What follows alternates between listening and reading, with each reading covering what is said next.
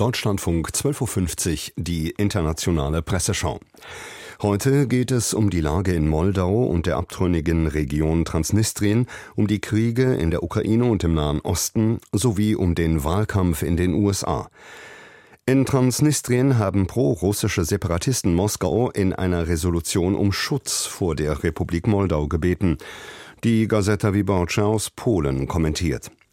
Moskau ist daran interessiert, die Lage zu destabilisieren. In der Resolution heißt es, Moldau habe einen Wirtschaftskrieg gegen Transnistrien begonnen. Internationale Organisationen wurden gebeten, Einfluss auf die moldauischen Behörden zu nehmen, damit diese den Dialog wieder aufnehmen.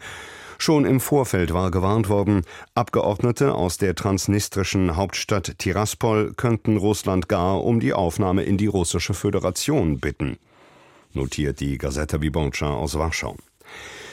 Die Anrufung Moskaus ist vielleicht eher ein Versuch, Moldaus Präsidentin Sandu zu erpressen als Kremlchef Putin, überlegt La Stampa aus Turin. Aber der kann jetzt eine neue Spezialoperation planen. In zwei Wochen muss er seine fünfte Amtszeit bestätigen lassen, und er weiß, dass seine Wähler eine gewisse Sehnsucht nach dem Imperium haben. Eine weitere Annexion, wenn auch wahrscheinlich nur auf dem Papier, könnte die Menschen vergessen lassen, dass die russische Armee in der Ukraine feststeckt und zudem zeigen, dass Moskau keine Absicht hat, aufzuhören. Genau das ist es, was Europa in diesen Wochen Angst macht, betont La Stampa aus Italien. Auch heute gehen mehrere Zeitungen auf den französischen Präsidenten Macron ein, der eine Entsendung westlicher Soldaten in die Ukraine nicht ausschließt. So kommentiert etwa Postimes aus Tallinn. Die Äußerungen von Macron haben einen wahren Sturm der Entrüstung in den NATO-Ländern ausgelöst.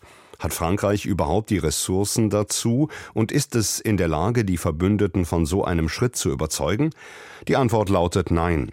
Nach einem Ende des Krieges kann vielleicht die Entsendung von Friedenstruppen gesprochen werden, aber die Ukrainer wissen sehr gut, dass die NATO-Mitglieder keine direkte Konfrontation mit Russland wünschen, hebt Postimes aus Estland hervor. Wenn der Krieg in der Ukraine eines gelehrt hat, dann dies. Man sollte nichts ausschließen. Ist in der Zeitung Die Presse aus Wien zu lesen. Denkverbote sind verboten. Dies wollte Macron in seinem Ego-Trip zum Ausdruck bringen, als er an ein Tabu rührte und im Konjunktiv und in einem vagen Zukunftsszenario von Bodentruppen sprach. Die chinesische Zeitung Xinjiang fügt hinzu, bei geopolitischen Konflikten wie dem Krieg in der Ukraine gilt, je weniger provokante Äußerungen, desto besser. Macron muss also klar gewesen sein, dass er mit seinen Äußerungen an eine rote Linie der NATO rührt. Warum hat er es dennoch gesagt? Es könnte sein, dass der französische Präsident, der bekanntlich für eine eigenständigere europäische Sicherheitsarchitektur steht, eine Art Testballon Richtung Washington senden wollte vermutet Xin Jingbao aus Peking. Nun in die USA und in den Bundesstaat Michigan. Dort haben Präsident Biden von den Demokraten und der republikanische Bewerber Trump die Vorwahlen ihrer Parteien gewonnen. Das Wall Street Journal ist mit Blick auf die Präsidentschaftswahl im November eher ernüchtert.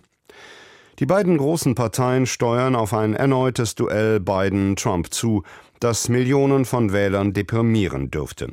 Trump dominiert die Vorwahlen der Republikaner, auch wenn er erneut hinter seinen Umfragewerten zurückblieb. Seine Aufgabe sollte nun darin bestehen, die Wähler seiner innerparteilichen Konkurrentin Nikki Haley für sich zu gewinnen. Er bevorzugt es aber, diese zu verärgern. Auch Biden hat Grund zur Sorge. Er hatte in Michigan keinen ernstzunehmenden Herausforderer, aber 13 Prozent der Wähler der Demokraten machten ihr Kreuz bei unentschieden. Das sind mehr als 100.000 Stimmen. Gibt das Wall Street Journal zu bedenken. Die Neue Zürcher Zeitung erläutert, warum so viele Demokraten mit unentschieden stimmten. Die Protestbewegung hofft, dass sie Biden mit diesem Warnsignal dazu bringen kann, mehr Druck auf Israel auszuüben. Der Präsident indes scheint sich des Problems durchaus bewusst zu sein. Am Vorabend der Vorwahl in Michigan zeigte er sich zuversichtlich, dass ein Waffenstillstand im Gazastreifen in den nächsten Tagen erreicht werden könnte. Das Timing dieser Erklärung war kaum ein Zufall. Michigan gehört zu den wichtigen Swing States, die Biden im November für eine Wiederwahl unbedingt gewinnen muss. hebt die neue Zürcher Zeitung aus der Schweiz hervor. Es hätte für Joe Biden schlimmer kommen können, urteilt der Standard aus Wien. Der US-Präsident hat die Vorwahl der Demokraten in Michigan mit rund 80 Prozent gewonnen. Die unentschieden Stimmen, die vor allem von der dort stark vertretenen arabischstämmigen Bevölkerung abgegeben wurden, um gegen Bidens Unterstützung für Israel im Gaza-Krieg zu protestieren, hielten sich mit 13 Prozent in Grenzen. Aber beruhigt kann der 81-Jährige nicht sein. Er hat Michigan 2020 nur knapp gewonnen und liegt dort in Umfragen jetzt hinter Donald Trump. Bidens Hauptproblem ist nicht die kleine Gruppe von Arab Americans, sondern es sind die jungen Wählerinnen und Wähler, die anders als 2020 derzeit Trump den Vorzug geben. Unterstreicht der Standard aus Österreich. Auch die dänische Zeitung Politiken schlägt einen Bogen zum Krieg im Nahen Osten und fragt sich, wer ist eigentlich Bidens Verbündeter und wer sein Gegner? Bei den Vorwahlen der Demokraten in Michigan erhielt Biden einen Dämpfer, als 13 Prozent der Wähler, darunter vor allem junge und arabischstämmige Mitglieder, kein Kreuz bei ihm setzen wollten. Ihrer Ansicht nach ist er zu nachgiebig gegenüber Netanyahu. Der ist freilich ganz anderer Ansicht. Erst kürzlich lehnte der israelische Premier schlankweg jedes Diktat von außen ab. Die Antipathie zwischen den beiden ist kein Geheimnis. Fasst Politiken zusammen. Die Jerusalem Post geht auf die Rolle Russlands als möglicher Vermittler ein. Die Ankündigung eines Treffens zwischen Vertretern von Hamas und Fatah in Moskau ist von großer Bedeutung, nicht nur für die palästinensische Politik, sondern auch für eine größere Dynamik im Nahen Osten. Bei dem Treffen soll es um die Bildung einer einheitlichen palästinensischen Regierung und um den Wiederaufbau in Gaza gehen. Dass sich Russland als Vermittler einschaltet, unterstreicht dessen wachsenden Ehrgeiz, auch im Nahen Osten Einfluss geltend zu machen. Russlands Fähigkeit, zwischen Fatah und Hamas zu vermitteln und damit auch auf die israelisch-palästinensischen Beziehungen einzuwirken, wird davon abhängen, wie es sich in dem komplizierten Netz regionaler Allianzen, Rivalitäten und Interessen zurechtfindet. Ist in der Jerusalem Post aus Israel zu lesen.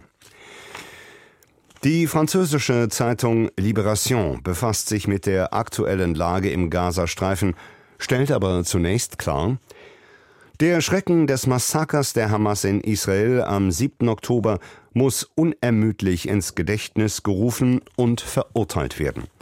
Alles muss unternommen werden, um die von der Terrororganisation festgehaltenen Geiseln zu befreien. Aber die Art und Weise, wie mit den palästinensischen Zivilisten in Gaza umgegangen wird, ist untragbar.